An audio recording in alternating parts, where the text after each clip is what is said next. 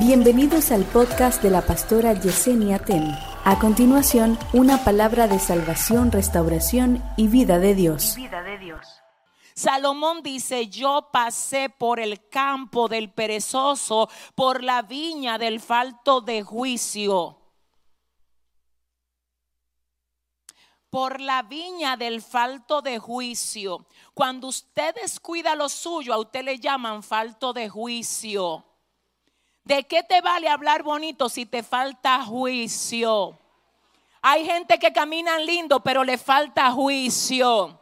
Hay gente que tienen grandes ministerios, pero no tienen. Yo pasé por la viña del perezoso y por el campo del hombre falto de juicio. Yo no sé si les comenté a ustedes que en una ocasión conocí a una hermana de la iglesia donde primero llegamos a pastorear aquí. Y esa señora siempre estará en mi corazón. Oiga, ¿por qué? Porque su casita era tan humilde que ella ni siquiera piso tenía. Su piso era de tierra.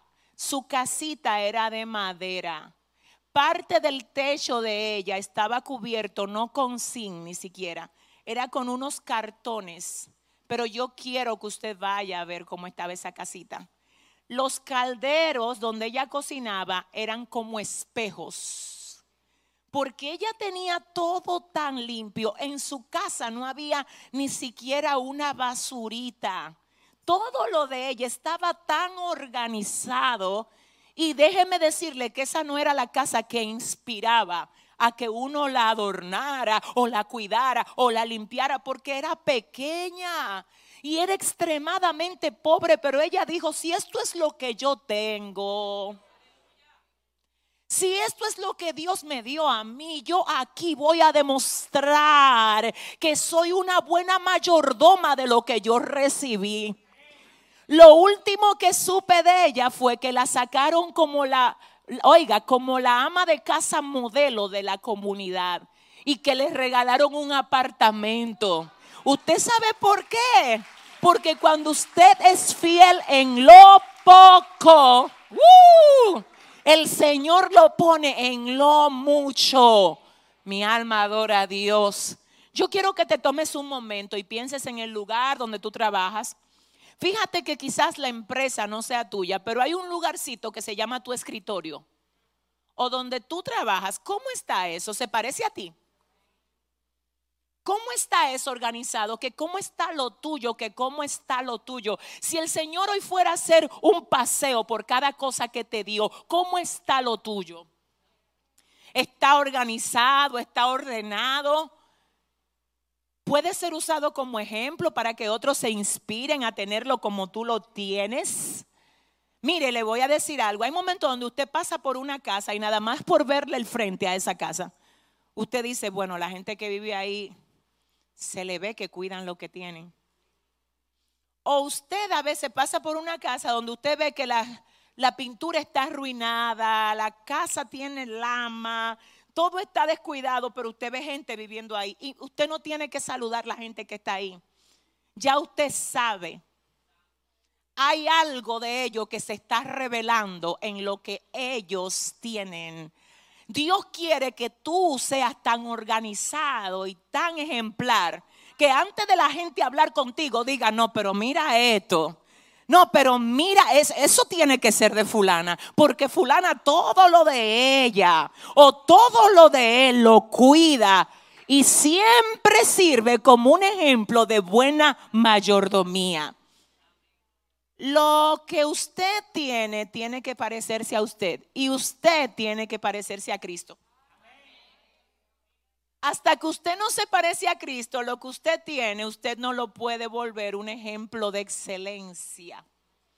Porque el primero que siempre anduvo en excelencia fue Jesús. ¿Cuántos dicen amén? Entonces hay algo aquí ya para ir avanzando con relación a esto y es lo siguiente. Él dice, oiga esto,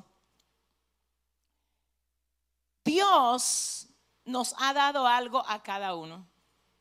La responsabilidad que nosotros tenemos de cuidarlo de nosotros no la podemos delegar en otros. Hay gente que quieren que otros cuiden lo de ellos y no. Dios te va a pedir cuenta a ti por lo que te dio a ti. No, tu mamá no puede cuidar lo tuyo. Tu pastora no puede cuidar lo tuyo. Es tu responsabilidad cuidar lo tuyo. Dios te va a pedir cuenta por lo que te dio a ti. La parábola de Mateo capítulo 25 dice que a uno el Señor le dio cinco talentos, a otro dos y a otro uno. Que el que le dio cinco devolvió, que el que le dio dos devolvió y que el que le dio uno devolvió qué? Uno solo. Pero ¿a quién fue que el Señor llamó? Al mismo que le dio. Tú sabes algo, cuando tú te vuelves una persona perezosa y que coge las cosas de manera negligente, tú no vas a tener excusa delante de Dios.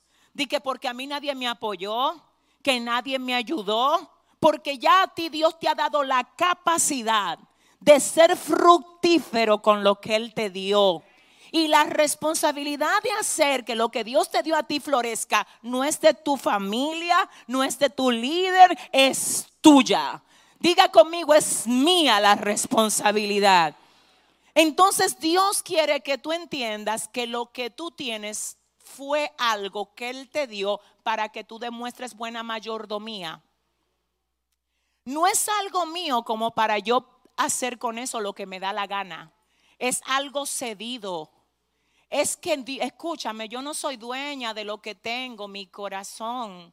Tú no eres dueño de lo que tú tienes. David decía, Señor, mira, de los recibidos de tu mano es que te damos. Señores, la gente se quiere hacer dueña de cosas ajenas. Usted no es dueño, Emma, usted no es dueño ni de su propia vida. Usted sabe lo que dice la Biblia. Reconoced que Jehová es Dios, que Él nos hizo y no nosotros a nosotros mismos. Pueblo suyo somos y ovejas de su prado. También dice la Biblia, toda buena dádiva, todo don perfecto viene de lo alto, del Padre de las luces, en el cual no hay mudanza ni sombra de variación todo lo que tengo es de Dios. Le voy a tener que rendir cuenta a Dios. Y Dios quiere que seamos buenos mayordomos. ¿Sabe por qué al que le dieron dos no le dieron cinco? Ay, Padre, ayúdame. ¿Usted sabe por qué al que le dieron dos talentos no le dieron cinco? ¿Alguien me dice? Usted sabe lo que dice la Biblia, porque a cada uno se le dio según su capacidad. O sea que tú eres absolutamente capaz de reproducir con lo que ya tú tienes. Pero es con lo que tienes tú. Ay, y es que tú eres capaz. No es de que, que mira, yo tengo tales batallas y por eso es que yo no he sido productivo. Dios conociendo tus batallas y conociendo cada una de las ocupaciones que tú ibas a tener, porque Él sabe todo lo que te iba a ocupar, Él mismo te ha dado la capacidad, todo lo que tú tienes te lo dio Dios. Ahora ponle equilibrio a tu vida. Porque hay gente que no están siendo productivos, no es porque no pueden, es porque no tienen equilibrio en su vida. Hay cosas que van a, mira, van a tener que ser ecualizadas. Bajar un poquito de aquí para subir un poquito de aquí. Aleluya. Porque si al final lo que está en el pico es aquello por lo que yo no le tengo que responder a Dios, eso tiene que bajar para que yo suba la productividad en lo que sí voy a tener que rendir cuentas. Hay gente que tienen unos picos peligrosos. Yo no sé si me explico. El pico, o sea, si se evaluara tu vida, hay unos picos. El trabajo, un pico altísimo. El tiempo de oración. ¿Alguien comprende? El tú estar eh, guardando recursos, que está bien que lo hagas, yo te felicito, está bien, pero ¿de qué te vale tener cuentas altísimas en el banco y recursos espirituales de cuántas almas te ganas? ¿De a cuánto tú rescatas del hoyo? ¿De cuánta gente que se junta contigo está siendo libre después que habla contigo? Que cómo están, que cómo está esa radiografía de tu vida, cómo están. Mire, Dios hoy está hablándole al corazón de cada uno de nosotros. porque este es un tiempo donde nosotros tenemos que ecualizar algunas cosas, que sincronizar. Mire, le voy a decir por qué este es el año de la multiplicación. Porque Cristo está más cerca de lo que todos ustedes piensan. Mire, la Biblia dice que el día y la hora nadie lo sabe, ni aún los ángeles, pero le voy a decir una cosa, la realidad que nosotros estamos viviendo es a grito que nos dice que Cristo viene y el Señor está trayendo lo que van a ser salvos a su casa. Entonces le voy a decir algo. Wow. ¿Cómo va a ser que en un tiempo como este tú estés más inclinado a todo lo que perece? Porque es que va a perecer todo esto. Y que tu vida espiritual esté paupérrimamente. Ajá, tú sí vienes a la iglesia, pero cuando te sobra tiempo. Tú sabes lo que rompe el corazón, que en este tiempo haya gente diciendo, yo no puedo ir a la iglesia porque estoy muy envuelto en el trabajo. Mire, si yo estoy hablándole a usted de parte de Dios, mire, ponga a prueba lo que le voy a decir. Ponga a Dios primero y ponga el trabajo en segundo plano. Y usted va a ver si el Señor, ah, Padre, oh Dios, Oh Dios, mire, escúcheme. Y estoy hablándole de parte de Dios. Si usted en este año tiene que hablar con su, con su supervisor, con su jefe y decirle, mira, yo trabajo aquí y te voy a dar lo mejor de mí porque lo hago para el Señor. Pero los días de la iglesia, yo necesito que tú me lo dejes libre. Así mismo dice, es que yo soy cristiano. Pastores que me van a votar, que te van a votar porque tú vas a buscar a Jehová. Mira, deja que el Señor tome el mando de lo tuyo.